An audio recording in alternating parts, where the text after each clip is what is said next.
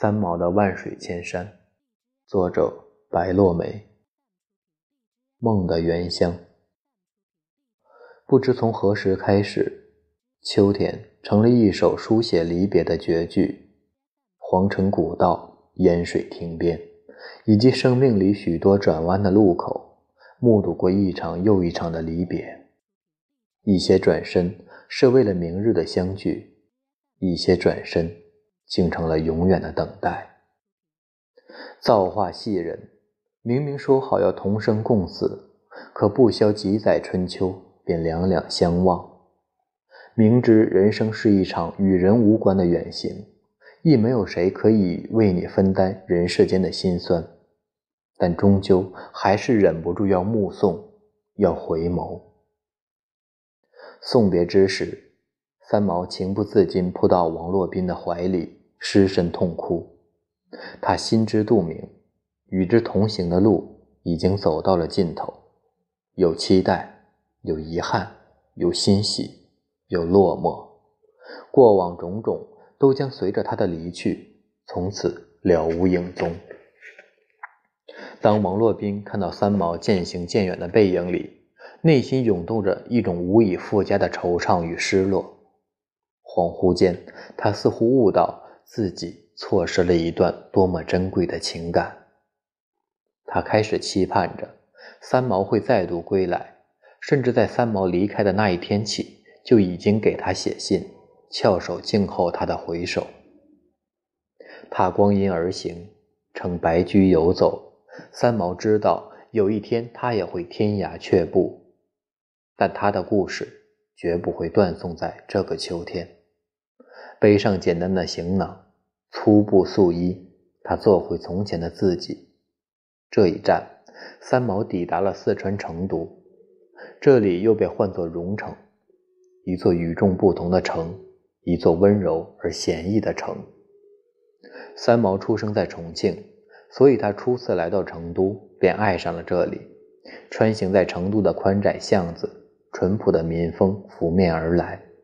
坐下来喝一壶闲茶，或是品几道川味小吃，静静地感受这座城里柔软的时光、巴蜀风情。这里没有鲜衣怒马的热烈，只有市井烟火的恬淡。从成都出发，三毛去了世界屋脊青藏高原，他朝拜了神山圣湖，在拉萨浩荡的天空下，看到了巍峨壮丽的布达拉宫。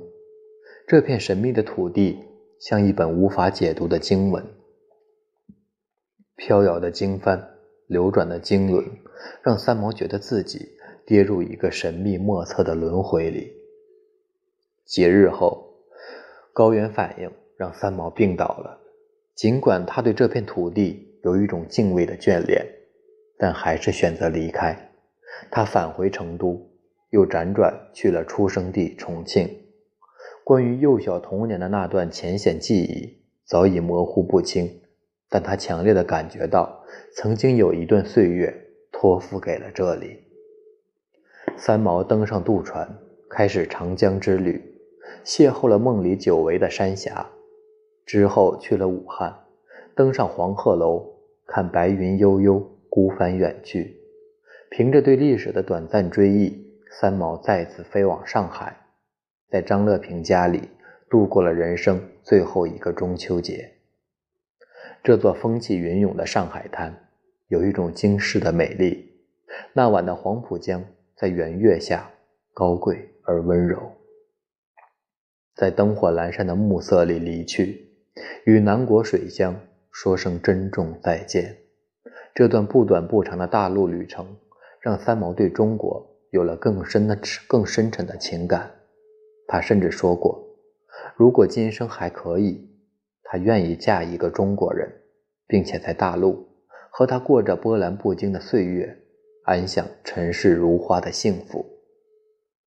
三毛回到台湾已是十一月中旬，看到王洛宾的来信，他有种恍若隔世的淡然。他冷他冷静地给王洛宾回了一封信，告诉他，他和一个英国人已经在香港订婚。并祝福彼此以后的日子可以平静。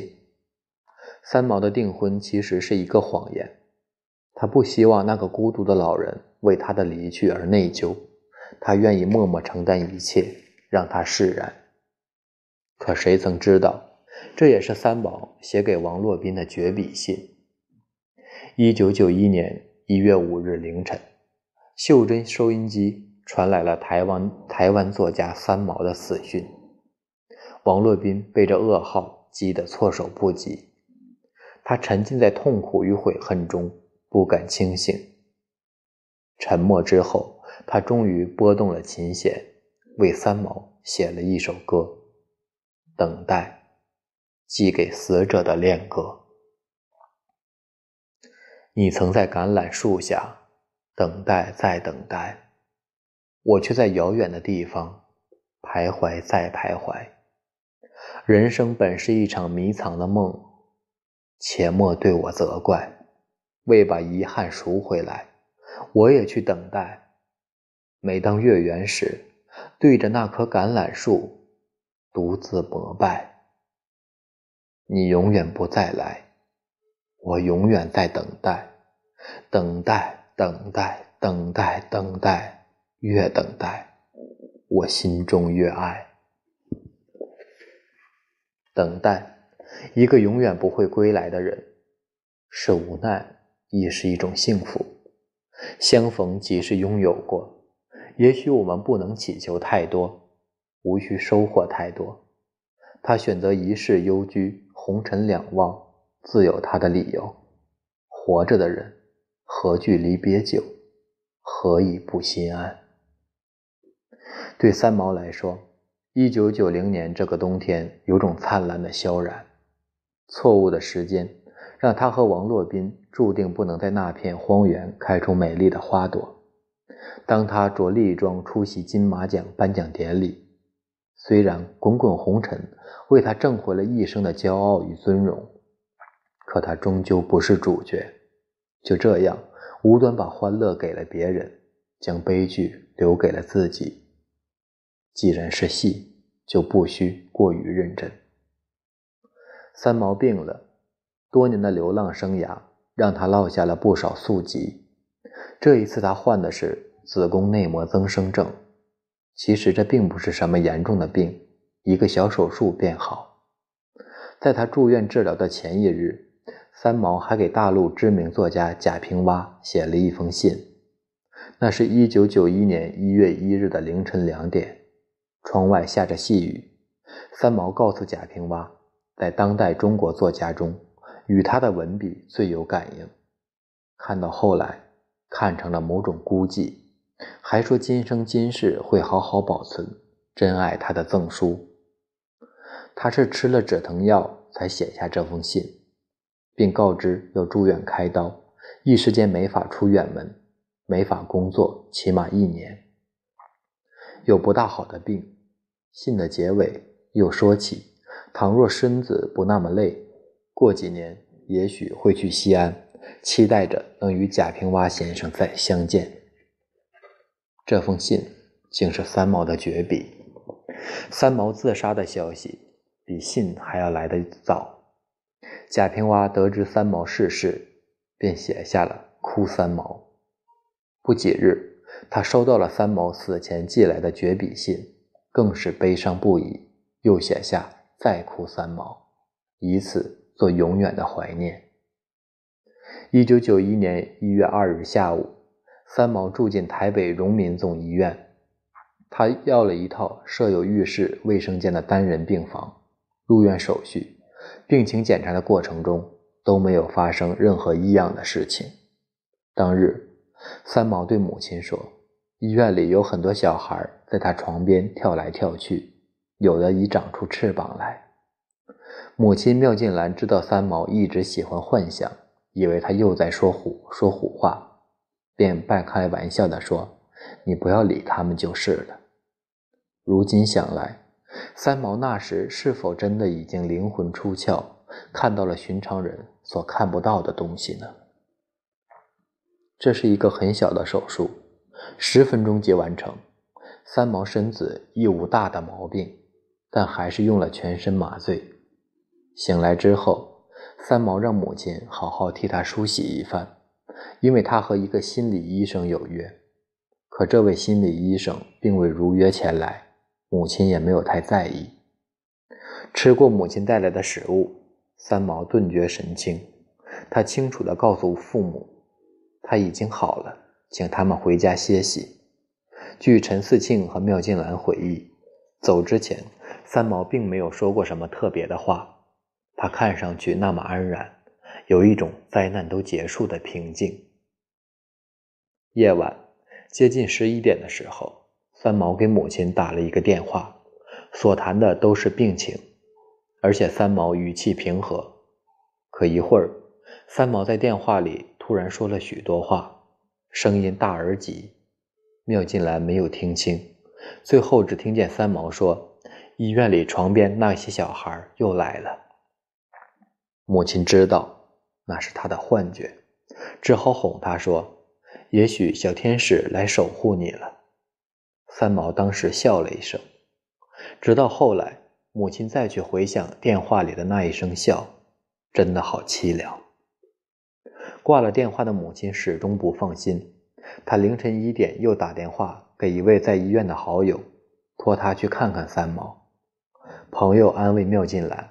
告诉他晚上还去看过三毛，他谈笑风生，一切都好好的。那晚值班的医生查房，发现三毛的病房的灯还亮着。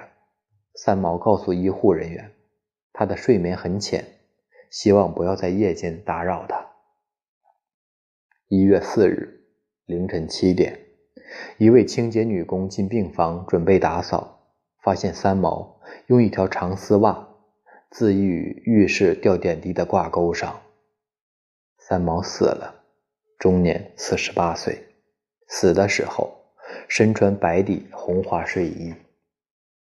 三毛的遗体被抬到床上，颈部有很深的勒痕，血液已沉于四肢，身子呈灰黑色，显然于医护人员发现以前已死亡多时。法医推断。三毛的死亡时间是凌晨二时。检警人员认为，三毛自尽的预测内，医院没设有马桶护手，三毛只要有一点点的求生意念，就可立即扶住护手，保住性命。可惜他没有那么做，想来他是真的累了。姐姐陈新田说：“关于他的自杀，我们都知道他可能有这一天。”但不是那个时候，他其实是个相当注重整齐漂亮的人，从不愿意以睡衣示人，连在家看他穿睡衣的时间都不多，怎么会穿着睡衣离世？香港、台湾各大报纸刊出了三毛自缢身亡的消息，一时间震撼了整个华人世界，也惊动了千千万万热爱他的读者，震惊、惋惜。悲痛、怀念，更多的是绘声绘色的留言和疑问。外界开始流传三毛被谋杀的言论，以及种种幻想。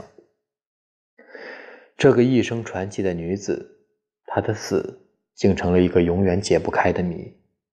其实，生死不过一念间，万物无常，许多事都难以用常理来诠释。